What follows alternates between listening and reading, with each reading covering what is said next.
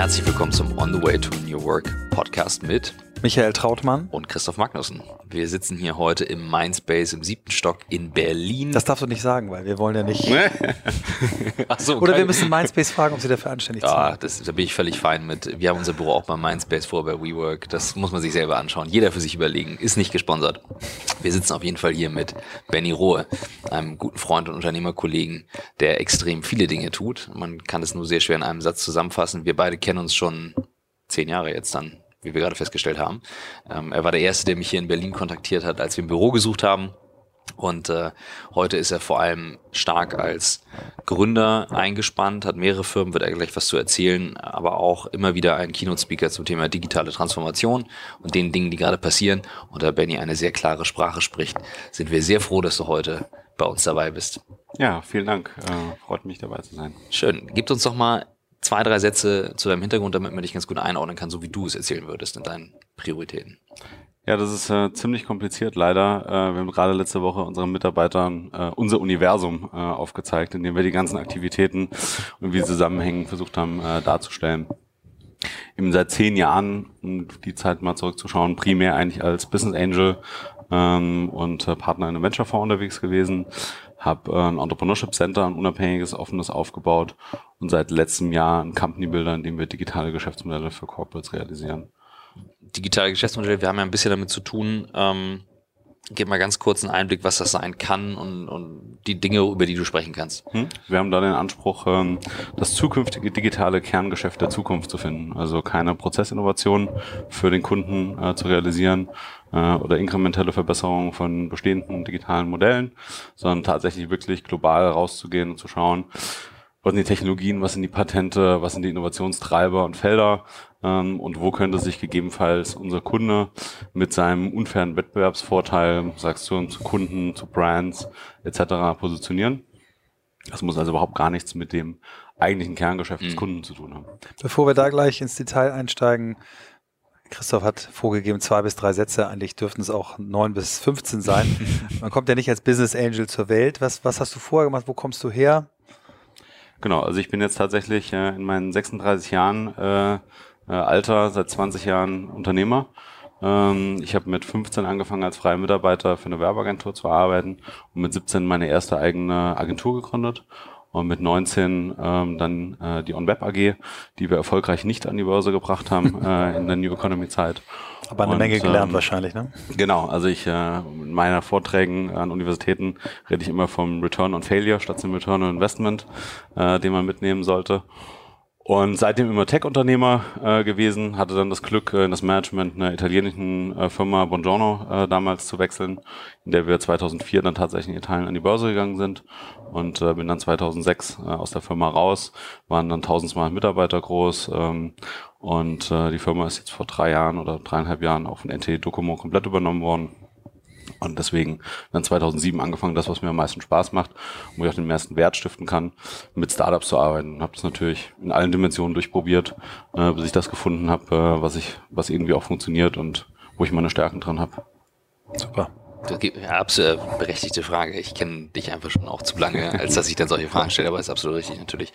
Ähm, lass mal einmal wieder trotzdem zurückkommen auf das Thema digitale Geschäftsmodelle. Ähm, wir haben ja gerne so diese Aufteilung oder ich komme immer wieder mit diesem Beispiel, das, was gerade passiert, digitale Transformation, drei Felder, Business Model, Customer Experience, Operations. Operations ist so ein so dieses Gefrickel, was ich viel mache mit ähm, Tools, Arbeitsweisen und so weiter. Und gerade dieses Feld ähm, Business Model ähm, bin ich immer sehr ähm, äh, unfair, wenn ich sage, naja, es ist sehr schwer zu erahnen, was ist das Business Model der Zukunft. Ja, ganz ehrlich, wer soll in die Glaskugel gucken? Und ich halte es immer für sehr unseriös, wenn es Leute gibt, die sagen, wir wissen's. Das tust du aber nicht. Vielleicht erklärst du auch mal, wie du es tust und wie ihr darauf kommt, was funktioniert hat und was nicht funktioniert hat. Also Ja. auch in dem ganzen Setup, wie ihr damit arbeitet. Kleine. Also wir betrachten alle drei Komponenten in Summe, ähm, wenn es um neue Geschäftsmodelle geht. Wir machen das primär mit einem äh, Team, das regelmäßige Ideation Session auf Basis von einem globalen Market Research ähm, realisiert. den wir kontinuierlich betreiben, indem wir mit dem Kunden auch Workshops abhalten, wo wir sagen, okay, wie sieht denn eigentlich so Landscape of the Future aus für mhm. dieses Unternehmen? Wie kannst du es weiterentwickeln?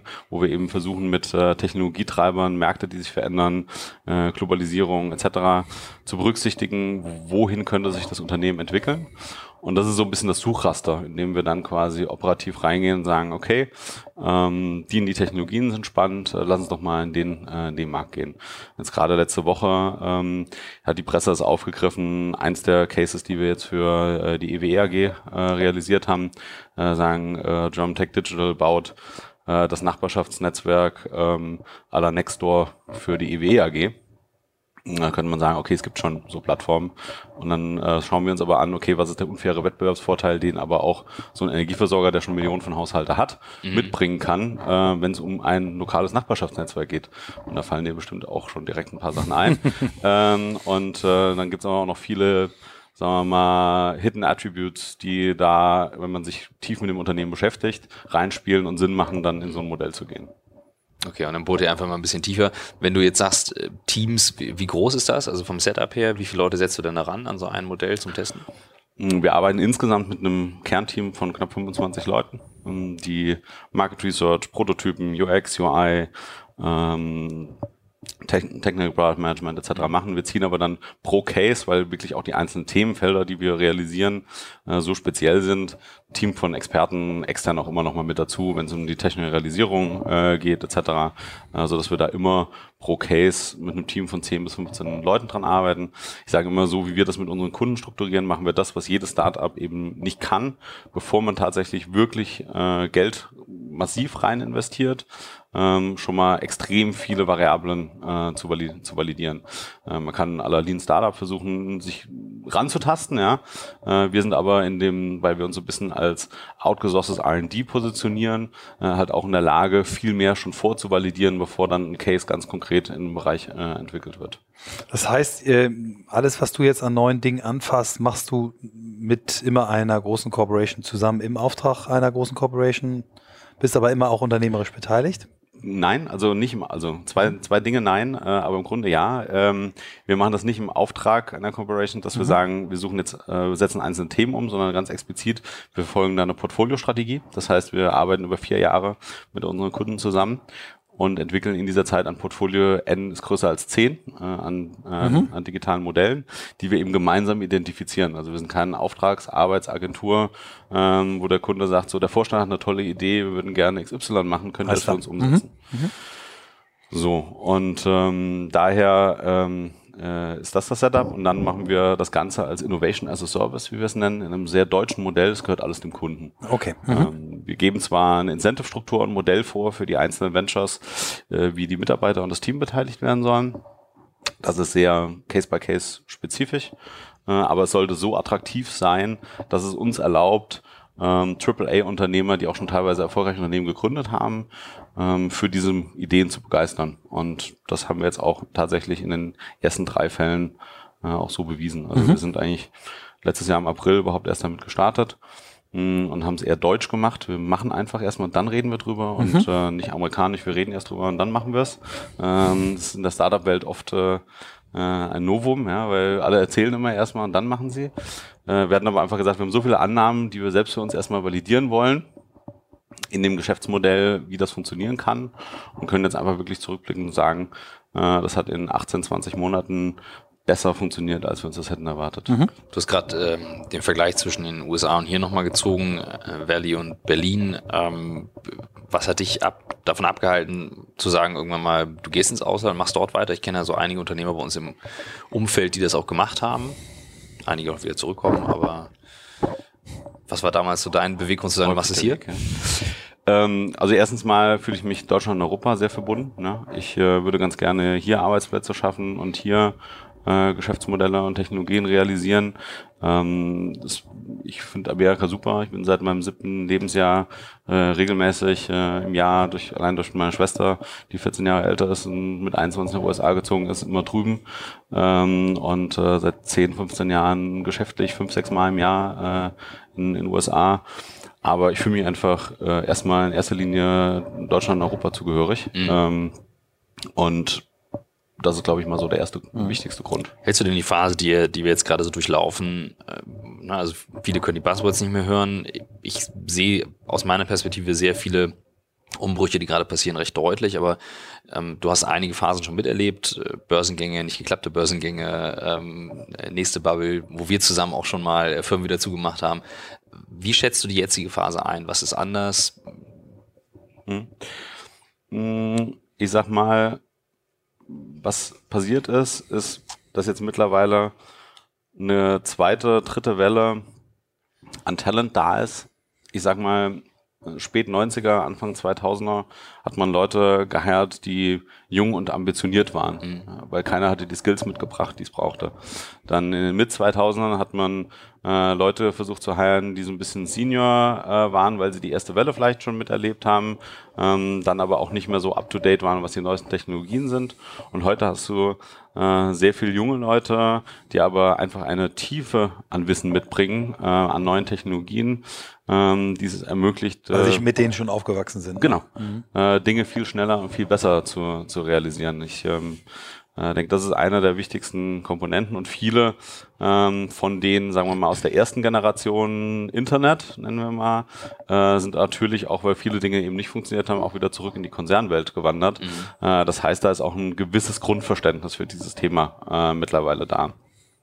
Und wenn man sich mal Innovationsschleifen und ähm, äh, neue Technologien anschaut, kommt auch ganz klar mittlerweile raus, dass man auch viel mehr Ressourcen mittlerweile braucht, um einen großen Innovationsschritt äh, zu realisieren. Und ich denke, das ist nochmal anders als in der ersten Phase des Internets, ja, wo du mit sehr wenig Aufwand und wenig Ressourcen einen sehr großen Schritt nach vorne machen konntest. Äh, kannst du heute zwar immer noch sehr viele kleine Dinge sehr schnell und kostengünstig und kostengünstiger als damals validieren, mhm. äh, aber um das nächste große Ding zu machen, brauchst du einfach äh, viel mehr Ressourcen Bezug auf äh, Personal, Kapital, Wissen. Ähm, und das ist, glaube ich, jetzt so eine, so eine Schwelle, wo wir sehen, ähm, wo um die richtig großen Räder zu drehen, ist einfach auch ähm, die nötige Supportstruktur braucht. Also Beispiele wären jetzt, wenn man sagt, okay, ähm, du baust äh, Cloud-Infrastruktur separat auf, was kaum noch möglich ist heute, um gegen die Großen anzustinken. Ähm, du kannst dir aber sehr günstig einfach dort einen Server-Space kaufen. So, das ist das, was genau. heute so günstig wirkt. Also sagt jeder, kann ich mitmachen, aber du holst einfach nicht mehr Amazon ein mit äh, AWS, um selber was aufzusetzen oder künstliche Intelligenz, also neuronale Netze für selbstfahrende Autos zu entwickeln, macht man jetzt wahrscheinlich auch nicht äh, in der Garage. Richtig einschätzt. So, also machen manche schon in der Garage, aber äh, at scale, ja, ja. also selbst auch ähm, äh, die Diskussion rund um rund um Tesla zeigt das meiner Meinung nach. Ich habe da vor zwei oder vor zweieinhalb Jahren äh, einen Artikel drüber äh, drüber geschrieben. Hardware ist halt eben nicht Software, ähm, mhm. wo ein Amazon sich erlauben kann, seit 20 Jahren immer Geld zu verlieren. Äh, die können wir morgen natürlich auch umstellen und sind ab morgen profitabel. Das kann Tesla einfach nicht. Ähm, um at scale ähm, Technologien in den Markt zu bringen, gerade auch im Hardware-Bereich, muss es einfach auf einer Größendimension ablaufen, die du dann in vielen Fällen natürlich dir durch Geld erkaufen kannst, aber halt nicht immer nur durch Geld erkaufen mhm. kannst. Und das ist ein großer Unterschied. Ganz spannend. Ähm, wir haben in der letzten Woche äh, die lange Nacht der Podcasts in äh, Hamburg gehabt und der Philipp Westermeier hat äh, zwei Investoren dort so in der in der Magnese gehabt, einer, der sonst auch bei, bei der Höhle des Löwen sitzt ähm, und der sich wahnsinnig kritisch über Deutschland geäußert hat und gesagt hat, ähm, diese Zeit der inkrementellen kleinen ähm, Fortschritte, für die Deutschland so berühmt ist, ähm, die ist vorbei und hat also da eine, eine, eine ein Endgame-Szenario aufgestellt, dass Deutschland eigentlich gar keine Chance mehr hat. Wenn ich dich jetzt so reden höre, klingt das deutlich differenzierter. Wie, wie siehst du Deutschland im, im Weltmaßstab? Haben wir eine Chance, ähm, in dem ganzen Speed, der jetzt um uns herum ist, noch wieder Dinge einzuholen oder siehst du es auch kritisch? Ich sehe es grundsätzlich immer immer kritisch, aber ähm, ich bin der festen Ansicht, ähm, dass man das immer auch äh, optimistisch sehen muss ja? und äh, sehen muss, wo sind die Chancen äh, für uns. Äh, ich sage äh, häufiger immer, äh, äh, der Optimist, äh, der äh, nicht recht hatte, hat immer noch ein besseres Leben als der Pessimist, der recht hatte. Äh, also versuche ich mich da auf die Optimistenseite äh, zu schlagen. Äh, und das ist auch ein Grund, warum wir hier sind, warum wir hier aktiv sind, ähm, warum wir uns auch äh, German Tech Digital und auch das Entrepreneurship Center, das German Tech Entrepreneurship Center nennen, weil wir einfach versuchen, diesen Aspekt einfach auch nach vorne zu stellen ähm, und hier auch eine Anlaufstation für internationale Gründer ähm, äh, sein wollen. Und ähm, das sieht man ja auch gerade insbesondere äh, am Inflow in, in Talent. Ähm, wir hatten diesen Sommer drei Summer Interns ähm, aus einer kanadischen Universität, aus, äh, aus Harvard und äh, aus Stanford, ähm, die gesagt haben, ich will mir das mal hier anschauen, wenn es gut läuft, bleibe ich hier. Also nichts ist in Stein gemeißelt und ich denke auch gerade die Gesamtsituation, wie sich das im Silicon Valley mittlerweile auch zugespitzt hat, ähm, ist es einfach nicht mehr welcoming for everyone. Du musst halt schon äh, Kapital im Rücken mitbringen, um da überhaupt eine Chance zu haben, äh, zu, äh, zu überleben. Und da sind wir hier in Europa, auch in Osteuropa ganz anders aufgestellt. Also ich halte viel in den USA auch Vorträge ähm, zu The Berlin State of Mind. Ähm, mhm. äh, kann ich euch auch gerne mal im Nachgang zur Verfügung stellen. Einige Zahlen und Fakten einfach auch drin, die es einfach sehr interessant machen. Einen visuellen Teil, den ich halt versuche immer vorzustellen. Silicon Valley ist super, schön und gut. Wenn ich aber in anderthalb Stunden mit dem Flieger mich aus dem Silicon Valley bewege, bin ich entweder im Ozean oder im Kornfeld. Mhm. Wenn ich anderthalb Stunden aus Berlin fliege, bin ich in Osteuropa, habe da die besten Engineers. Ich bin in Skandinavien, habe da äh, kreativ nach vorne denkende Digital Natives. Ähm, ich habe einfach so viel Talentmöglichkeiten und es wäre ja wirklich gelacht, wenn wir das in Europa nicht geschafft bekommen, äh, das auch in, äh, in Produkte und Innovationen wieder umzusetzen. Ganz auch wenn die Situation im Valley. Mega starkes ja, Bild. Geiles Kornfeld Bild. oder Ozean. Das, äh, ich habe schon drei Codes aufgeschrieben und weiß nicht, welches wir nehmen sollen. Ähm, auch wenn natürlich das Verdi eine sehr einmalige Situation ist, also mit der aus der Historie heraus, wie es entstanden ist, äh, Fairchild Semiconductors, äh, dann die, ich glaube, das war dann die Truppe um Intel auch rum. Also das ist ja so, woraus alles eigentlich kommt. Also eine ganz tief verwurzelte Kultur, was einfach über sehr viele Jahre weil sich dann entwickelt hat. Was ist denn deine Einschätzung? Also sind wir da jetzt on the right track? Also ich schlage da in dieselbe Kerbe wie Michael, ähm, sehe jetzt auf der einen Seite sehr deutlich aus Projekten viele Großkonzerne, die halt wirklich gerade hinterher laufen und Gas geben, aber ganz klar hinterher laufen derzeit. Ähm, sehe natürlich viel in der Startup-Szene, was da passiert, habe aber nicht das Gefühl, dass das ein einheitliches Mindset ist. Und im Valley hatte ich immer, wenn ich da war, auch das Gefühl, okay, die laufen in eine Richtung. Und vor allem, da wird auch nicht über Speed diskutiert. Da ist einfach Geschwindigkeit super. Klar, ähm, das ist aber genauso, wenn du jetzt in Berlin dich mit allen unterhältst, dann hast du, glaube ich, genau die gleiche Wahrnehmung. Wenn du aber in den Midwest äh, in den USA fliegst und gehst zum Stahlhersteller oder zum äh, Automotive Supplier, ähm, dann ist es um drei Welten schlechter, als ähm, wie du das irgendwo im Ländler äh, findest beim, beim Mittelständler. Und daher ähm, ist das Silicon Valley groß und mächtig und da ist auch sehr viel Geld. Und man darf aber auch nicht vergessen, dass alle, die damit irgendwie, äh, hast du ja gerade angesprochen, Fairchild, Intel und Co., mhm. äh, damit Geld gemacht haben, ja, die äh, passen alle in ein Footballstadion und wir sind sechs Milliarden Menschen auf der Welt mhm. und ähm, äh, das wird einfach nicht reichen. Und ähm, äh, tatsächlich gucke ich auch innovationstechnisch einfach viel weniger mittlerweile ins, ins Silicon Valley, sondern viel mehr nach Asien. Ne? Mhm. Und ähm, immer häufiger die Diskussion mit, äh, mit Amerikanern auch, äh, das nächste Google, das nächste Facebook, ähm, das wird nicht mehr aus Amerika kommen. Mhm. Äh, erstens mal, weil euch die Talente fehlen, ja, die Leute gehen nicht mehr dahin. Ähm, das ist ein riesen, Ab also sagen wir, äh, Outflow an Talent und sehr wenige, die tatsächlich ähm, noch die große Motivation haben, wirklich dahin zu gehen.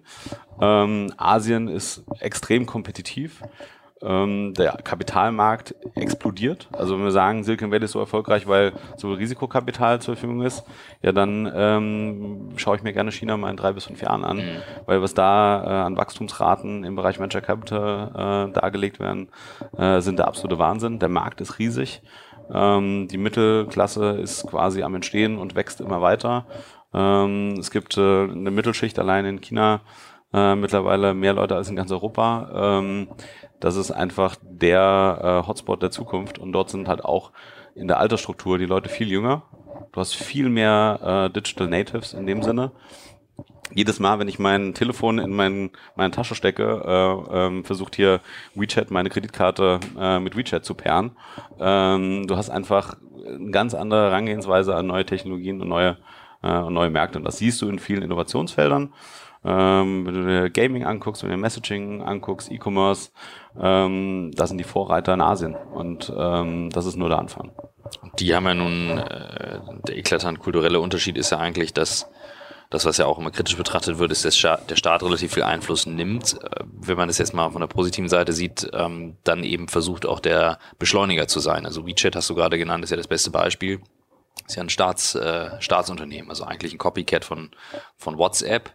Ähm, das wäre so, als wenn die Deutsche Telekom jetzt äh, aber dramatisch, dramatisch, haben sie ja versucht. Dramatisch schnell nach links ausgeschert und, äh, yeah. äh, und äh, WhatsApp überholt, ne? In yeah, der Angebotsbreite und Tiefe und äh, in der Bedeutung, ne? Klar, ist auch jetzt nicht WhatsApps Ziel, aber nichtsdestotrotz einfach mal sich hinzusetzen und äh, zu sagen, wir bauen das jetzt selbst und, ähm, und, und, und gehen das an. Das ist schon sehr einmalig. Ich finde das äh, interessant, dass du äh, gesagt hast, ähm, The Berlin State of Mind. Vielleicht können wir da gleich nochmal drauf eingehen, was genau du damit meinst, weil was ich äh, raushöre ist und auch der Vergleich jetzt nach Asien, dass es überhaupt gar keinen Sinn macht, irgendwie das Silicon Valley zu kopieren, was seine ganz spezielle Geschichte hat, wo eben mhm. ganz viele Ingenieure einfach da waren nach dem Krieg, die da aus anderen Gründen da waren, mhm. ähm, sondern dass jede, jede Region, jedes Land seinen eigenen Weg äh, finden muss. Wir könnten auch über Israel reden, aber, aber wir sind jetzt hier, Berlin State of Mind, also außer, dass wir eben in anderthalb Stunden in Skandinavien, in, in ähm, Osteuropa sind und nicht im Kornfeld und im Ozean, das finde ich wirklich mega das Bild. Aber was ist The Berlin State of Mind? Nun, ich würde erstmal grundsätzlich sagen, ähm, äh, Berlin ist nicht Deutschland. Ja? Also ähm, der, der Hang zum Perfektionismus, äh, der fehlt uns hier einfach. Fangen wir mit dem negativsten Aspekt an. Wenn die Banken too big to fail sind, äh, sage ich immer, ist Berlin äh, too cheap to fail. Die Leute arbeiten einfach weiter an einer schlechten Idee, weil es einfach so billig ist, einfach weiterzumachen. Äh, das würde ich sagen, ist erstmal grundsätzlich ein Nachteil, der aber nicht ein schwerwiegender Nachteil sein muss, weil es ja natürlich auch weiterhin sehr viel Talent äh, hier hält und bindet. Grundsätzlich würde ich aber sagen, also da kommt nämlich auch in, in diesem Talk immer die Frage vor, mit ist Berlin the next Silicon Valley? Äh, und dann sage ich immer, Silicon Valley is going to be the next Silicon Valley and Berlin is going to be the next Berlin. Äh, was meine ich damit? Ja, also ähm, ich hoffe doch, dass keiner das Silicon Valley nach äh, kreieren will, ja, weil wir gerade drüber sprachen. Äh, es ist entstanden dadurch, dass da äh, Military R&D und Atombombe äh, gebaut wurden. Und äh, ich hoffe doch nicht, dass wir nochmal ein Momentum verfallen, äh, wo das nötig ist. Hm, und sind wir ehrlich, ohne das würde es das Silicon Valley so heute nicht geben. So, und daher ähm, ist diese Analogie, dieser Vergleich, wie schaffen wir das nächste Silicon Valley, äh, eine schon verlorene Diskussion von, von vornherein. Berlin hat einfach den, äh, den Vorteil, ähm, ich, hätte, ich sage in dem Vortrag immer, das muss ich leider streichen, politische Stabilität. Äh, nehmen wir das mal raus. Ja, vielleicht ähm, ja bald wieder. Wir haben aber Rechtssicherheit. Ähm, wir haben äh, Zugang zu, zu großen Märkten. Ähm, wir haben das merken wir auch oft an Startups, die dann sagen, ja, ich komme hier nach Berlin, äh, weil wenn ich gerade ein Hardware-Produkt mache, kann ich da drauf schreiben, es ist made in Germany, es verkauft es besser, als wenn es made in Portugal ist. Ähm, das ist einfach noch ein, ein, Attribut, das, das wichtig ist und das zählt. Berlin an sich ist aber einfach ein, ein Hub, das sich so auch nicht nach, nachbauen lässt äh, das einfach Talente aus aller Welt ähm, hier angezogen hat. Ich weiß noch, in unserer ersten Company, die wir hier in Berlin hatten, hatten wir Leute aus 18 verschiedenen Ländern, äh, die, da, die da gearbeitet haben. Warum? Weil sie alle irgendwann mal gesagt haben, ich möchte meinen Traum verfolgen. Und das ist so ein bisschen auch, ich ziehe da öfter einen Vergleich so zu den Gold Rush-Zeiten an der Westküste. Da sind auch Menschen aus aller Welt quasi nach Kalifornien gekommen, haben versucht, Geld, äh, Gold zu finden und ähm, waren gleich in einem Mindset, der ähnlich zu untereinander, allen untereinander ist. Und hier nach Berlin kommen Leute, die sagen, äh, da wo ich heute bin, fühle ich mich nicht zugehörig, ich suche was Neues.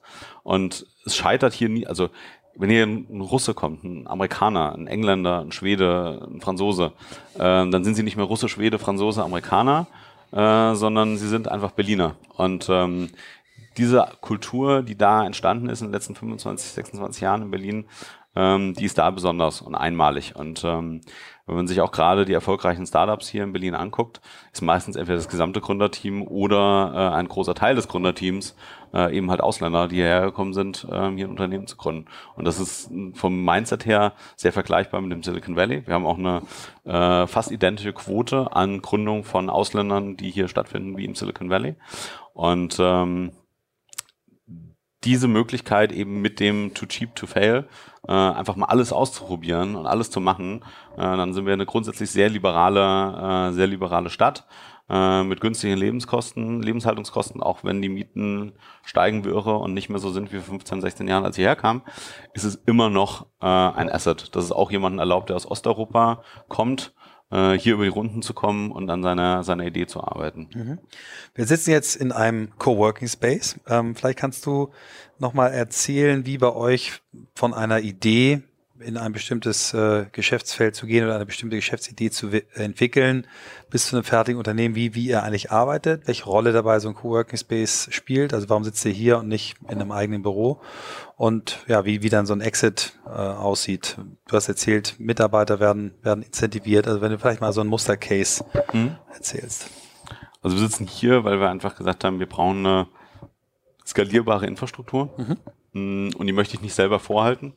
Ähm, auch durch das Angebot, äh, das wir hier haben, können wir auch an anderen Standorten ähm, eben unsere Workshops, unsere Termine etc. abhalten, äh, ohne dass wir dort äh, vor Ort ähm, was anderes separat nochmal anmieten müssen.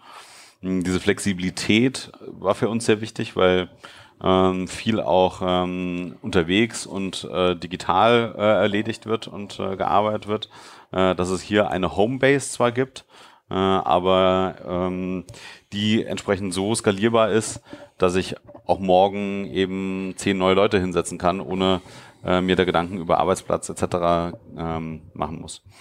Und ähm, hier an sich ist es auch so, dass wir versuchen, uns hier in der Community äh, zu engagieren, dass wir entsprechende äh, Experten-Talks und Workshops etc. machen, um auch Leute für diese Themen zu begeistern, in denen wir arbeiten.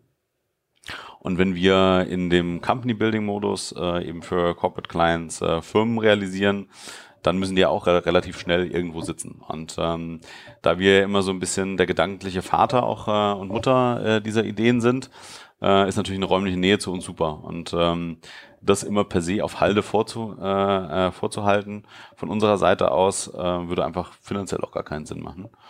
Und so war die Wahl relativ schnell, äh, letztes Jahr im April zu sagen, wir gehen in so einen, äh, in so einen Coworking Space. Das heißt, ihr könnt ja auch richtig atmen, 20 neue Leute, wieder 20 raus, 5 zurück, also ihr seid da voll genau. flexibel. Mhm. Und ähm, für die Companies, die wir eben, die wir eben bauen, skalieren die halt relativ schnell. Ja, also wir haben jetzt ähm, im März mit dem Hiring angefangen und Plan ist zum Jahresende eigentlich so bei 50 bis 60 Leute äh, in den drei Companies äh, zu haben. Und in der Phase dir irgendwo einen sieben Jahres Mietvertrag oder zehn Jahres Mietvertrag an die Beine zu binden, wo du schon absehen kannst, dass eigentlich in einem Jahr, wenn das so weitergeht, es dann eher 200, 250 sind. Wo sollen die denn alle hin? Wie soll ich das an einem Ort unterbringen? Schwierig. Mm, wir recruiten dann für diese Companies, oder das, wie sieht das Modell an sich aus? Äh, eigentlich noch das Top-Management. Das passiert über unser Netzwerk, aber auch über einen strukturierten HR- und Headhunting-Prozess, äh, den wir begleiten, indem wir idealerweise erfolgreiche ähm, Serial Entrepreneurs ähm, für diese Idee begeistern, weil äh, seid ja auch Unternehmer, kennt das ja vielleicht, äh, wenn man mal was hinter sich gebracht hat, was verkauft hat. Ähm, und äh, dann in der Suchphase ist, was mache ich eigentlich als nächstes, kommt einem nicht unbedingt gleich die äh, super Idee. Und wir haben super Ideen, weil die sind nämlich im Markt schon validiert und von dem Kunden auch bis zur Profitabilität durchfinanziert. Und damit nehmen wir eigentlich für den Unternehmer den Nummer eins Painpoint, Fundraising. Äh, du musst nämlich nicht mehr rausgehen und jedes Mal Kapital akquirieren, sondern das Unternehmen ist durchfinanziert und es gibt eine klare Kapitalabrufstruktur. Das ist eine. Und dann das zweite ist eben, du kriegst eben nicht Excel-Millionär-mäßig, virtuell oder planbar ähm, irgendwie Anteile, die vielleicht irgendwann mal irgendwas wert sind, sondern es gibt auch einen klaren Exit-Pfad, den wir im Rahmen dieser Zusammenarbeit mit den Corporate-Partnern definiert haben, der eigentlich ganz klar festlegt, wenn das der Plan ist, der zu erreichen ist und wenn die in diese Fälle erreicht sind, kann eben nach fünf, sieben, sechs, vier Jahren, wie auch immer man das designt, ähm, das Ganze monetarisiert werden auf Gründerseite. Und auch auf der Mitarbeiter Virtual Equity Seite, wenn das abgebildet wird, äh, ähnlich. Und demnach ist es halt ein ganz anderes Setup, äh, wie vergleichsweise zu einem Rocket Internet zu gehen, selber wieder was zu gründen, etc. Ähm, wir versuchen große Themen zu bewegen, deswegen sage ich ja digitales Kerngeschäft als äh, Ziel und äh, demnach äh, entsprechend das Talent zu akquirieren. Und mhm. ähm, Ziel ist eigentlich, dass die Firmen äh, in drei bis sieben Jahren dann alle äh, profitabel sind, ähm, signifikanten Beitrag äh, zum EBIT und Umsatz der Unternehmen leisten, was aber nicht heißt, dass sehr deutsch äh, jede Firma, die wir realisieren, äh, schon am Anfang Umsatz machen muss. Also wir haben Fälle, äh, wo wir auf sehr lange Zeit überhaupt erstmal auf Growth äh, Planung gehen. Äh, und natürlich sind auch das Dinge, wo man in der Kultur und der Interaktion mit den zuständigen äh, Controllern, Finanzern etc. auf Kundenseite das eine oder andere ähm, Gespräch führen muss. Das eine oder andere Gespräch führen muss, ja. Aber äh, ja. auch viele haben eben verstanden, ähm, dass es eben halt nicht mehr so nur geht, äh, von Tag eins an verdient das Ganze den Geld und wächst dann quasi äh, aus dem eigenen, äh, aus dem eigenen Cashflow heraus, sondern muss auch, um neue Dinge aufbauen zu können, äh, auch signifikant investieren. Das Bereich, über den wir noch gar nicht gesprochen haben, äh, der aber auf keinen Fall ausgeblendet sein soll, äh, ist dein eigenes, äh, dein eigener Anspruch an Optimierung. Dürfen wir noch einmal zurückgehen, weil wir, sonst springen wir im Thema, weil sonst muss ich wieder, würde zurückkommen, weil das wir noch einmal das, dein Business ja? nochmal, äh, du hast vorhin gesagt eingangs, dass ihr eben nicht äh, das nächste Social Network bauen wollt, also irgendwas, äh, was leicht verbessert ist zu dem, was schon da ist, sondern wirklich kategorisch neue Einfälle. Auf welchen technologischen Trends oder auf, auf, sagen wir mal nicht Trends mehr, weil es sind ja schon Masterthemen erkennbar. Also auf den, auf welchen Themen setzt ihr auf? Auf den üblichen Verdächtigen, AI, Machine Learning, Robotics oder was, was sind die Themen, an denen ihr dran seid? Genau, also es kommt daraus, wie ich vorhin sagte, wir versuchen über so ein Workshop-Format ähm, mit dem Kunden zu definieren, was sind so die großen Themenfelder und Zukunftsfelder, äh, sei es Technologien, sei es aber auch äh, Industrien oder ähm, neue, neue Märkte. Und das sind die Eckpfeiler, in denen wir dann quasi ähm, iterativ versuchen, über den Ideation-Prozess uns ranzutasten, was passt da, was passt da rein. Und das versuchen wir in einem regelmäßigen Turnus, auch hier wieder ein sehr langweiliger deutscher Prozess, äh, quartalsweise mit dem Vorstand, äh, quartalsweise oder halbjährig mit den Geschäftsführern etc. Äh, in so Workshop-Formaten wieder zu schärfen oder auch zu verwerfen und zu sagen, pass auf, dieses Jahr haben wir gesagt, wir machen sehr nah am Kerngeschäft, nächstes Jahr machen wir sehr fern am Kerngeschäft. Ähm, auf diese Art und Weise eben zu schauen, wo wollen wir jetzt unsere Energie reinstecken in der, ähm, in der Ideation. Und äh, uns da überhaupt gar nicht von Eingang auf, wir machen nur Blockchain oder wir machen AI oder mhm. mhm. wir machen Health ähm, festzulegen. Sorry. Äh, äh, völlig berechtigt. Ähm, mir ist, als Sie gerade gesprochen haben, eine Sache noch eingefallen, bevor wir auf, auf dich selbst eingehen, weil das ist, finde ich, sehr interessant, weil du bist da sehr, äh, eine sehr gute Blaupause. Ich habe viel von dir gelernt. Ähm, du hast vorhin eine Sache gesagt, ähm, wo du sagtest, Hardware-Businessmodell, Software-Businessmodell. Und hast da, bist da so schnell drüber gegangen. Das finde ich einen ganz wichtigen Kernaspekt, denn es gibt etliche Großkonzerne, die gerade die Herausforderung haben, vom Hardware-Konzern zu einem Hardware- und Software-Konzern zu werden, wie Sie sagen. Meine These ist, ich finde es relativ schwer, äh, plötzlich zu auch zu einem Softwarekonzern zu werden. Also vor diversen Gründen. Ich gucke immer sehr auf, was heißt das für die Organisation, welche Leute brauche ich, wie ist die Arbeitskultur. Du hast aber eben auch Aspekte genannt, wo du sagtest, naja, allein mal zum Thema Geld verdienen ähm, und so wie Amazon das macht, sich das leisten zu können, mal einfach lange äh, kein Profit zu machen, unterscheidet sich jetzt schon sehr.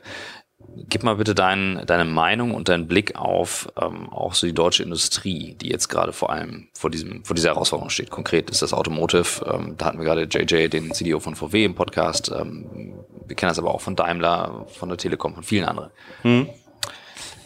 Ja, also grundsätzlich würde ich sagen, also auf der Entrepreneurship Center Seite machen wir sehr viel hm, Management Trainings, Workshops, Executive Education, die eben genau in diese Richtung gehen weil wir einfach erkannt haben, dass in diese Richtung viel Change of Mindset eben noch notwendig ist. Also die Leute müssen sich verdeutlichen und vor die Augen führen, wie sieht so ein Case aus? Was bedeutet das denn explizit für mich als Unternehmen? Und da arbeiten wir viel mit denen halt auch an konkreten Cases. Unternehmen, die sie hätten kaufen wollen, der Deal geplatzt ist, dann hat ihnen ein großes Technologieunternehmen in den USA die Firma für den zehnfachen Preis gekauft. Äh, dann denkst du, okay, vielleicht hätten die Ingenieure sich nicht die Chips, die da drin verbaut sind, hätten anschauen sollen, sondern äh, über das Softwarepotenzial reden sollen. Und immer wieder kommen wir in die Diskussion rein, so, ja, aber wir sind ja eine Hardwarefirma. Äh, also, ja, aber die Hardware ist äh, ja auch nur genauso gut wie die Software, die die Hardware zum Einsatz bringt. Ähm, und äh, entweder ihr besitzt den Teil der Wertschöpfungskette oder jemand anders. Und das könnt ihr euch jetzt überlegen. Ähm, und da kommen wir sehr schnell in diese Diskussion rein, so, ah ja, aber wir müssen ja auch überlegen, wie sieht denn diese Operating-Plattform rund um diese, äh, rund um diese Themen aus.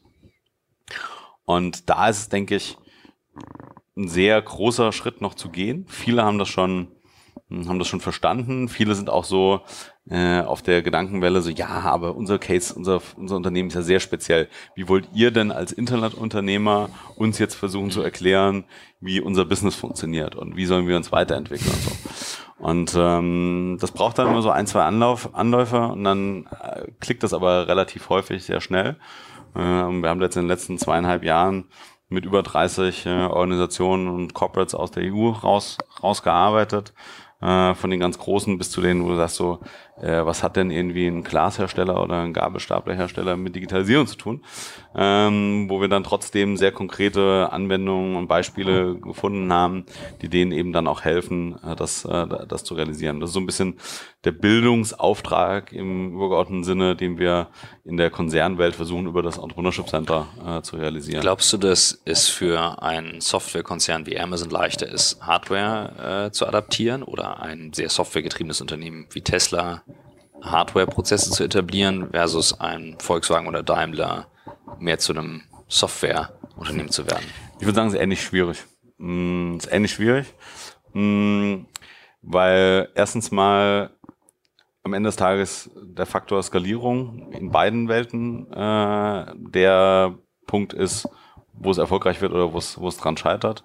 Äh, nur auf einem Prototypen-Case äh, oder auf einer kleinen Serie äh, eine Softwarelösung zu bauen, wie eine Hardwarelösung zu bauen, ist erstmals nicht so, nicht so schwierig.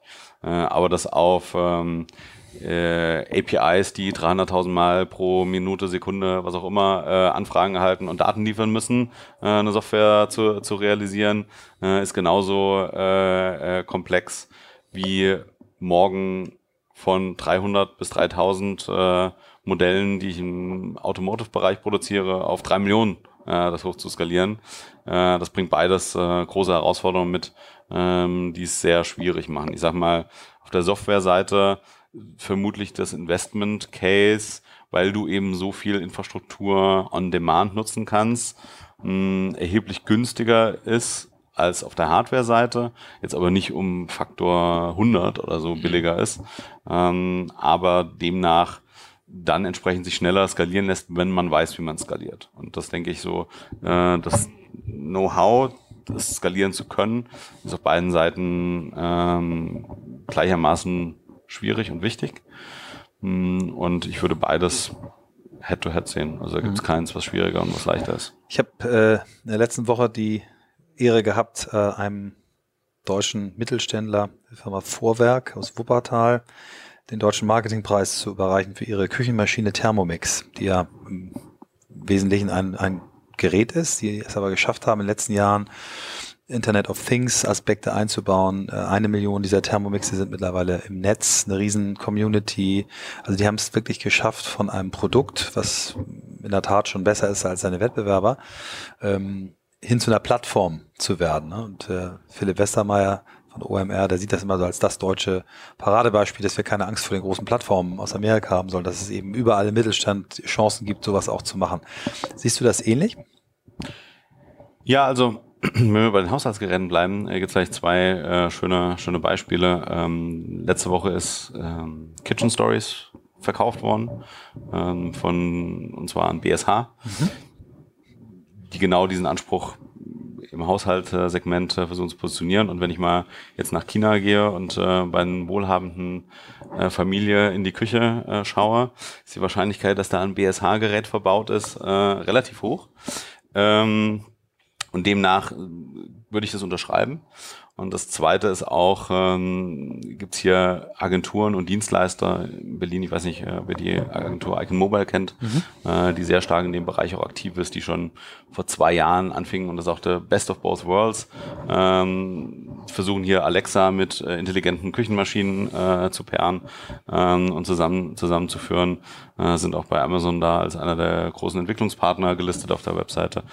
Ähm, daher haben wir da sehr viel Expertise und auch äh, den Brückenschlag ja, zwischen den großen ähm, Maschinenbauern und Herstellern äh, hin zur Digitalwelt äh, zu schaffen mit, äh, mit Leuten hier vor Ort, die es einfach verstehen, wie es funktioniert. Mhm. So, jetzt aber. Christoph. Babam. Ich, ich habe mich schon ganz doll zurück. Ich gucke immer so ein bisschen auf die Uhr nebenbei und denke so, äh, der Bereich darf einfach nicht fehlen. Aber ähm, ich finde, dieser Podcast darf ein bisschen länger gehen. Ich finde, der macht richtig Spaß. Ja, mir auch. Wir, wir können auch mal eine neue Länge etablieren, zwei Stunden. Also bin ich, äh, bin ich absolut dafür. Ich befürchte, unsere Gäste haben nicht so viel Zeit. Nein. Ähm, also du selbst, Selbstorganisation, immer wieder ein großes Thema. Wir haben, als wir die Büros nebeneinander hatten, immer uns viel darüber ausgetauscht. Ich bin dann auch ein riesen äh, Productivity-Hack-Fan, alle möglichen Tricks. Ähm, ich weiß, du kommunizierst extrem schnell, kriegst wahnsinnig viele Mails, bist aber trotzdem auf allen Messengern immer erreichbar. Und ich habe nie das Gefühl gehabt, dass dir A, irgendwas runterfällt oder B, dass du damit irgendwie Stress hast. Woran liegt das? ähm, tatsächlich an Optimierung. Also ich ähm, versuche das regelmäßig sagen wir, weiterzuentwickeln. Das liegt so ein bisschen vielleicht daran, ich würde mich eigentlich eher als, als Nerd und Techie äh, bezeichnen. Ich habe mit neun äh, meinen ersten Computer bekommen, dann angefangen zu programmieren und dann auch so ein bisschen äh, mich im Hacking-Umfeld äh, mal initial äh, bewegt und ähm, ein sehr gutes Verständnis, wie, wie Software und wie Themen eben funktionieren und versuche sehr viel in dem gesamten Workflow und Interaktion und Kommunikation äh, auch zu auch zu automatisieren. Also äh, gewisse E-Mails, die in einem gleichen Schema kommen, ähm, landen gar nicht mehr bei mir in der Inbox, sondern direkt auf meiner To-Do-Liste, einsortiert nach Projekt und priorisiert nach was da so drin steht. Ähm, dann ist es auch so, dass das Arbeiten, ich sag mal, von so einfachen Dingen, ja, wie Buchhaltung, Accounting, Rechnungswesen etc., alle Rechnungen, die bei mir per E-Mail reinkommen, landen in einem Folder äh, auf Google Drive, äh, die der Steuerberater Zugriff hat, äh, wo er sich im Monat die Sachen einfach nur noch rauszieht, die er braucht, muss ich mich gar nicht mehr mit, äh, äh gar nicht mehr mit involvieren. Also Texterkennungsscanner ähm, im Zweifelsfall auch, der das als OCR dann direkt drauf. Nee, also auch oder die Digitalrechnung. Also ja. auch das, was per E-Mail reinkommt äh, von den gängigen äh, Software-Service-Anbietern, Hotels äh, etc. etc. Direkt äh, landet alles äh, kategorisiert in den, den richtigen Ordnern mm, und auch die Sachen, die äh, incoming sind, also eigentlich paperless Office, ja, also das ist äh, ist halt alles digital und äh, direkt eingescannt und OCR äh, erkannt ähm, auf äh, auf Google Drive äh, auf Google Drive gelegt und das nimmt schon sehr viel ähm, äh, aus den Themen raus arbeite komplett ohne Notifications. Also mhm. ähm, auf dem Telefon, ich finde es nichts Schlimmeres als fremdgesteuert äh, zu operieren. Äh, das hat mich damals schon zu Blackberry-Zeiten, als Menschen mit Blackberries rumliefen.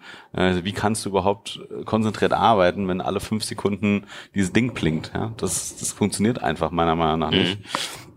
Und ich ähm, versuche mir meinen Tag sehr gut äh, zu strukturieren und zu planen. Äh, ich bin jetzt seit einem halben Jahr so ein bisschen am Trial und es funktioniert eigentlich ganz gut äh, mit dem Google Calendar, in dem man ja Goals setzen kann und geplante Sessions äh, scheduled, der mir quasi regelmäßig Termine einsetzt für äh, Write Social Media Content, ähm, E-Mails und To-Dos abarbeiten, ähm, meditieren, den Tag planen, etc. etc.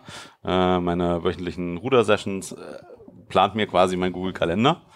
Ähm, und äh, ich setze mich jeden Tag einmal hin und plane meinen Tag äh, 10, 15 Minuten und schiebe dann eventuell diese Blöcke, die sowieso schon drin sind, weil ich weiß, ich muss noch irgendwas anderes machen, äh, auf einen anderen Tag oder ziehe sie vor, wenn ich merke, ich habe einfach an dem Tag noch ein bisschen Luft mh, hm, für, äh, für andere Sachen. Und demnach versuche ich eigentlich sehr stark mit, mit Tools zu arbeiten. Ähm, ich arbeite auch komplett device-independent. Also ich habe quasi äh, zu Hause, hier unten im Büro, äh, einen Computer stehen, der komplett in der Google Chrome Welt läuft ähm, und äh, den Laptop, wenn ich irgendwie unterwegs bin oder Termine mache.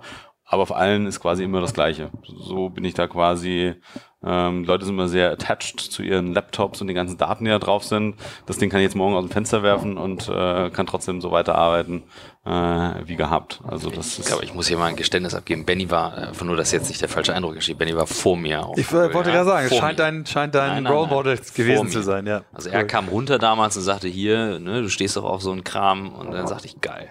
Hm. Und so fing das an. Sehr, sehr stark. Ähm, heißt aber auch zum Beispiel, ähm, solche Tools jetzt zu verwenden, äh, beispielsweise die, das Google Kalender Goal Setting benutze ich selber noch gar nicht. Ähm, ich weiß, dass es es gibt, aber ich bin drüber geskippt und habe gesagt, okay, ähm, funktioniert das für dich gut? Also wie viel Zeit musst du in so ein Setup investieren versus was du nachher rausbekommst? Es ist super clever, es lernt mit dir. Das heißt, wenn du Sachen aktiv versuchst zu verschieben, sagst du, okay, er stellt dir jetzt automatisch nochmal in der ersten Woche Write Social Media Content ähm, äh, ein und dann hast du das irgendwie dreimal die Woche drin, im Zwei-Stunden-Block und das ist immer um 17 bis 19 Uhr und so, nee, 17 bis 19 Uhr ist eine scheiß Zeit. Ich würde das gerne immer morgens um neun und schieb das immer auf neun. Spätestens in der zweiten Woche, wenn du das machst, schedule der dann für die Zukunft das immer automatisch. Und es ist auch so, sobald du selber einen Termin eben anlegst, ähm, äh, in diesem Zeitfenster für was anderes, dann verschiebt er diesen Block, weil er weiß, okay, was du gerade angelegt hast, ist wichtiger. Also schon sehr, sehr intelligent und lernt auch mit, ähm, versucht einem da schon aktiv, äh, aktiv zu begleiten. Und ähm, das ist für mich in der Kalenderplanung schon essentiell und, äh, und wichtig, ähm, äh, dass eben halt auch die ganzen Themen äh, mit Flugbuchungen und Reisebuchungen etc., dass das alles im Kalender landet und so weiter. Ähm, das Auto, also dafür hätte man, glaube ich, früher irgendwie so ein ein bis zwei Personen Sekretariat beschäftigt, äh, gerade bei dem Pensum und auch der Vielzahl von Firmen, die ich, äh, die ich da betreue und habe. Äh, das läuft eigentlich mittlerweile alles äh, komplett digital. Du hast gar keinen Assistenten oder Assistentin, die Doch, aber die nicht sich um diese Sachen kümmert. Andere Themen. Ganz Die dir andere. inhaltlich zuarbeitet. Genau. Mhm. Ja. Mhm. Toll. Ja, Referenzjob. Du hast so im, im Vorbeigehen das Thema Meditation, Rudern äh, so eingeflochten. Ja, was äh, erläuter mal ein bisschen, wie du, wie du dich entspannst, wie du dir Kraft holst, wo du dir Kraft holst. Hm? Ja, ich versuche eigentlich jeden Tag zu meditieren. Ja, das ist äh, der Versuch, äh, steht mal im Vordergrund. Ähm, wenn ich es am Ende dann drei Tage die Woche schaffe, ist, äh, ist gut. top, ja. Äh, gleiches gilt für gleiches gilt für das Thema Thema Rudern. Einfach äh, morgens eine Viertelstunde, gar nicht gar nicht länger. Äh, das auch zu Hause zu machen, also wirklich komplett auf Zeit optimiert. Ja, weil Also auch, Ruder, Rudermaschine. Genau. Mhm. Mm, Und äh, da mit offenem Fenster und ein bisschen Rudern, frische Luft und Sport, Viertelstunde fertig. Das hilft schon, das hilft schon sehr und auch mit einer ganz anderen Energie in den Tag, in den Tag zu gehen. Und selbst wenn es mal irgendwie nur acht oder zehn Minuten sind, ähm, äh, reicht das vollkommen, um ein bisschen mehr Energie für den Tag, für den Tag aufzuladen. Und ansonsten ist mein mein Jahr durchwegs mit sehr viel Reisen, äh, Reisen geplant. Ähm, ich würde sagen, dass ich so 120 bis 140 äh, Tage und Nächte im Jahr unterwegs, unterwegs verbringe. Ähm, und äh, dann auch ähm, meine, meine beiden Kinder wohnen in Stockholm und alle zwei bis drei Tage, vier bis fünf, äh, zwei bis drei Wochen, vier bis fünf Tage äh, eben, eben dort. Ähm, arbeite dann teilweise von, äh, von da, aber bin dann auch quasi in der Zeit, wo ich die ich mit denen verbringe, komplett offline. Also dann, mh, wenn, wenn sie schlafen, dann vielleicht mal ein paar E-Mails, aber ansonsten äh, ist das eigentlich relativ klar für mich gesettet, die Zeit. Ähm, davor muss alles fertig sein oder delegiert sein und danach nehme ich wieder den Ball auf und, äh, und spiele es weiter. Cool. Hast du so ein, so ein Mantra, so ein per Personal Why, also warum du eigentlich arbeitest, was, was, was dich antreibt? Ja, das ist ein sehr, ähm, sehr wichtiger Punkt. Das ist auch in meinen Präsentationen immer auf dem äh, Opening Slide, wo ich ein bisschen was zu mir erzähle. Äh, das ist eine, ähm, ich glaube, es ist unmöglich im Leben was zu erreichen, wenn du keine Ziele hast. Ähm, und ähm, damals äh, in unserer lieben ähm, äh, Entrepreneursorganisation, in der wir da unterwegs waren, äh, nicht EO, sondern äh, eine andere, ähm, gab es so eine Session, wo wir einen Workshop gemacht haben sagen, okay, was sind eigentlich so die persönlichen Ziele, die jeder so hat? Und er hat gesagt, was mir eigentlich Spaß macht und wo es mir gut geht, wo ich einfach merke, das war erfolgreich, ist, wenn ich helfe, wenn ich jungen Unternehmern oder Unternehmern per se helfe, erfolgreiche Unternehmen zu etablieren. Und ich habe mir da als Ziel gesetzt, ähm, äh, dass ich gerne 100 Leuten oder 100 Teams dabei helfen möchte, erfolgreiche Unternehmen zu etablieren. Ähm, und das kann ich eben auf zweierlei. Entweder investiere ich in die Firmen und begleite diese Unternehmen, äh, oder ich mentor und coache sie. Und das war auch einer der Antriebe, warum ich überhaupt dieses Entrepreneurship Center gestartet habe. Es soll eine Support-Infrastruktur schaffen für Menschen wie, wie mich. Ja. Ich habe mit 17 meine erste Firma gegründet, bin aus der Schule raus, die Schule nicht abgeschlossen, ähm, hatte keine Mentoren, keinen Zugang, keine Investoren und musste mir das alles selber hart erarbeiten. Und das war so ein bisschen der Ansatz, das Entrepreneurship Center brauchst für Startups eben um eben diesen Zugang, diese Support-Infrastruktur und Netzwerk zu haben. Da kann ich mich aktiv über das Mentoring involvieren. Und auf der anderen Seite investiere ich im Jahr in drei bis fünf äh, Startups äh, in Europa äh, und äh, begleite die eben auf dem, äh, auf dem Weg. Super. Wenn jetzt so ein 15-Jähriger wie du damals uns zuhört äh, und du sagst, pass mal auf, dem gebe ich jetzt eine Sache mit, damit er nicht sofort die Schule abbricht, schon mit 15 oder sowas. Äh, was was wäre es? Warum denn nicht? Wollte ich auch gerade sagen. Kann auch also ich sein. unterrichte auch an Schulen äh, hier in Berlin, äh, seltener als es mir lieb ist. Äh, ich würde gerne einmal im Quartal, aber so ein, zwei Mal im Jahr äh, kriege ich das hin, mh, hm, wo ich dann auch explizit mit Schülern eben genau mhm. darüber spreche. Ähm, und äh, das ist immer ein bisschen schockierend, deswegen engagiere ich mich auch sehr stark politisch, was Bildungssystem etc. angeht, zu merken, dass du irgendwie jetzt 20 Jahre aus der Schule raus bist, hat sich einfach nichts geändert. Mhm. Ähm, und äh, dann kommt so eine Frage so, ja, woher hast du so gut Englisch gelernt? Ja, ich habe mir selber beigebracht. Also in der Schule habe ich es nicht gelernt. Ähm, wo hast du Programmieren gelernt? Habe ich mir selber beigebracht. In der Schule habe ich es nicht gelernt. Also äh, diese ganzen essentiellen Dinge. Und auf der anderen Seite, ähm, äh, also da wieder der Deutschlandbezug, ich mache es kurz und schnell, so gut wie es geht ähm, jetzt gerade am Wochenende wieder ähm, äh, meinen Kindern äh, äh, verbracht und äh, meine fünfjährige Tochter zeigt mir, wie sie mit dem iPad einen QR-Code einscannt und dann ein Mal-Instruction-Video für ihr Malbuch bekommt. Ich so, wo hast du das gelernt? Ja, im Kindergarten. Ähm, ja, Schweden. Schweden, genau. Und ähm, die haben auch im Kindergarten einen programmierbaren Roboter, Bebot und äh, ähm, Bebot, nee, Bluebot und Bebot, genau, äh, die du über ein iPad äh, programmieren kannst im Kindergarten, wo die Kinder schon Programmierlogik verstehen und äh, die Erfahrung bekommen. Und deswegen in der Schule mhm. besser abbrechen, ja, äh, und die Sachen dir selber beibringen, weil äh, äh, das ist verschwendete Lebenszeit. In der Zeit, wo du wirklich viel lernen kannst, die auf die Zeit hast. Ich meine, ich habe dann so gesagt, ja, wie konntest du denn mit, mit 17 eine Firma gründen und so? Das ist ja total riskant und so. Ja, was ist das Schlimmste, was hätte passieren können? Ich wäre wieder zurück in die Schule gegangen und hätte weiter bei meinen Eltern gewohnt. Also da, wo quasi das Risiko so niedrig ist, ähm, neue Dinge äh, auch mal auch mal auszuprobieren, halte ich für äh, halte ich für essentiell. Und dann nach so einem Vortrag kommt dann eine Lehrerin zu mir und sagt dann so, ja, äh, also mein Sohn, die machen da jetzt irgend sowas mit Apps und so und der ist jetzt auch 17 und so und äh, sie würden doch schon sagen, der soll doch jetzt wenigstens mal die Schule fertig machen und studieren. Ich so, nein, sie müssen einfach jetzt mal lernen, loszulassen. Ja? Wenn der da jetzt schon ein bisschen Geld damit verdient äh, und da seine Passion dafür entwickelt hat, dann soll er das verdammt nochmal machen. Ja. Weil da hat er mehr Überlebenschancen in dieser Welt da draußen, als wenn er jetzt hier ein 100 Jahre altes Bildungssystem durchläuft.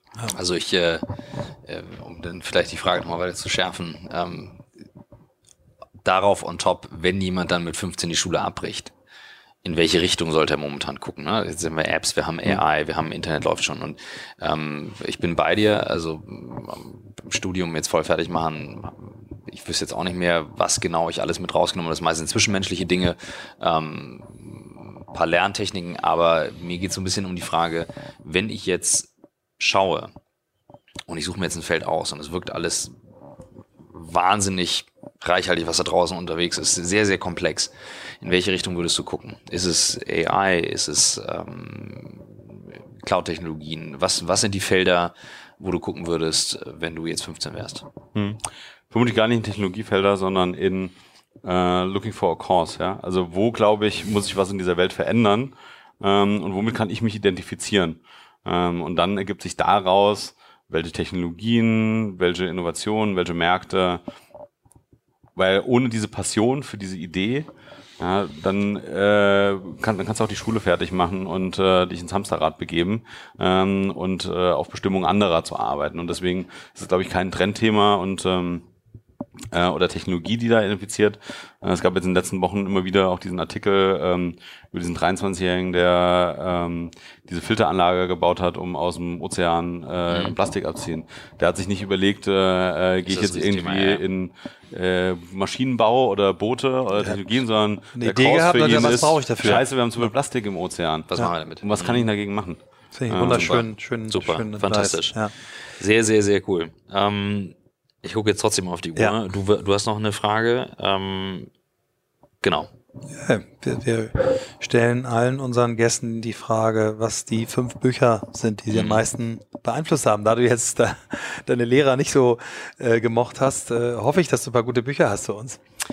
Das ist eine super Frage. Ich habe sehr gelacht, als ich die in einem Podcast immer wieder gehört habe, äh, weil ich lese nämlich keine Bücher. Ja, cool. Aber ähm, du was andere Dinge lesen oder hören. Ne? Genau. Was, was inspiriert dich? Ich ähm, also das letzte Buch, das ist auch eine, eine schöne Geschichte, also klingt schon fast erfunden, aber sie ist tatsächlich so. Das letzte Buch, ähm, was ich äh, gelesen habe, äh, äh, war Bill Gates Der Weg nach vorne mhm. mit, ich glaube, 16. Mhm. Ähm, also dass er es rausgebracht hat. Äh, ich glaube, ich habe es immer noch in meinem Besitz, obwohl ich mir es damals in der katholischen Bücherei Otterbach, schönen Gruß, ausgeliehen habe. Wahrscheinlich jetzt 53.604 Euro Strafgebühr. ja, nee, ich glaube, das habe ich mit meiner Kirchensteuer mittlerweile auch schon gezahlt. das glaube ich auch, ja. Ähm, Genau, und das war für mich wirklich mind-changing. Ich habe dieses mhm. Buch gelesen und dachte so, genau so ist es und so muss ich die Welt verändern. Und deswegen, ich würde sagen, selbst heute ist es immer noch ein aktuelles Buch, mhm. ähm, das extrem inspirierend, äh, äh, inspirierend war. Ähm, und ähm, da ich so eine gewisse Hassliebe zu äh, Bill Gates habe, äh, hat das jetzt äh, die Beziehung äh, eher, eher erschwert, äh, äh, weil es einfach super geschrieben ist und einfach ein Top-Buch von ihm ist. Und äh, ansonsten lese ich wirklich, also quer durch, ähm, quer durch das Internet, ähm, alles eigentlich über Pocket mhm. ähm, auf allen Geräten. Ähm, wir haben in allen Firmen eigentlich immer einen Slack-Channel, der Read heißt. Äh, alles, was in den Read-Channel kommt, äh, kommt bei mir auf die Pocket-Liste. Äh, und dann entscheide ich relativ schnell, wenn ich im Flieger sitze oder morgens beim Frühstück, ähm, äh, das lese, äh, ob das jetzt ähm, von der Headline her interessant ist oder nicht und lese es dann und share das dann von da auch aus wieder mit Leuten, die ich glaube, dass es eben interessant ist, dass sie es auch mal lesen. Ähm, das ist mir eigentlich, äh, das ist mir eigentlich sehr wichtig. Und äh, deswegen ist es alles immer sehr themenspezifisch. Ähm, äh, ich nutze mittlerweile auch häufig im Flieger bei Pocket die Funktion, die Sachen vorgelesen zu bekommen. Mhm. Sind auch, auch mittlerweile richtig gut. Super, ja. Das ist quasi für mich auch die Hörbuch-Variante. Ähm, mittlerweile, ja, ihr, ihr zwei seid ja auch dran, ein Buch zu schreiben, ist äh, die Euphoriewelle, äh, wieder ein Buch zu schreiben, äh, an jeder, an jedem Ecke, an jeder Ecke. Äh, vielleicht wird es auch was ganz anderes. Vielleicht, vielleicht ändert sich das dadurch äh, ja. in, in, Zukunft, äh, dass äh, es mal wieder ein paar aktuellere und sinnigere äh, Bücher gibt. Nein, also für mich ist einfach ein, ein Zeit- und Fokus Problem. Ja, ich würde sagen, ich habe einfach einen zu geringen Attention Span, um mich in Ruhe hinzusetzen und nur auf so ein Buch zu schauen. Mhm. Klingt, klingt schlimm, ist es vermutlich Nein, auch, aber ich habe mich damit ab angefreundet. Ich sage auch meinen Schülern und Studenten immer, äh, es geht nicht darum, äh, Schwächen zu stärken, sondern Stärken zu stärken. Genau, richtig. Ähm, und äh, dementsprechend ähm, habe ich mich damit abgefunden, dass es einfach eine Schwäche von mir ist. Mein jüngerer Sohn wird dich dafür abfeiern und ähm, das ist schon mal genial. Vielleicht äh, erzählst du noch zum Schluss dann, äh, du schreibst auf Social Media, du lässt dir von äh, deinem Google-Kalender Blöcke eintragen, davon worüber schreibst du? Über alles, was mich umtreibt. Ähm, Innovationen, Technologiefelder, ähm, ich sprach vorhin äh, Tesla versus Amazon, äh, mal als Thema an. Also ich publiziere bei Huffington Post in den USA und auch in Deutschland.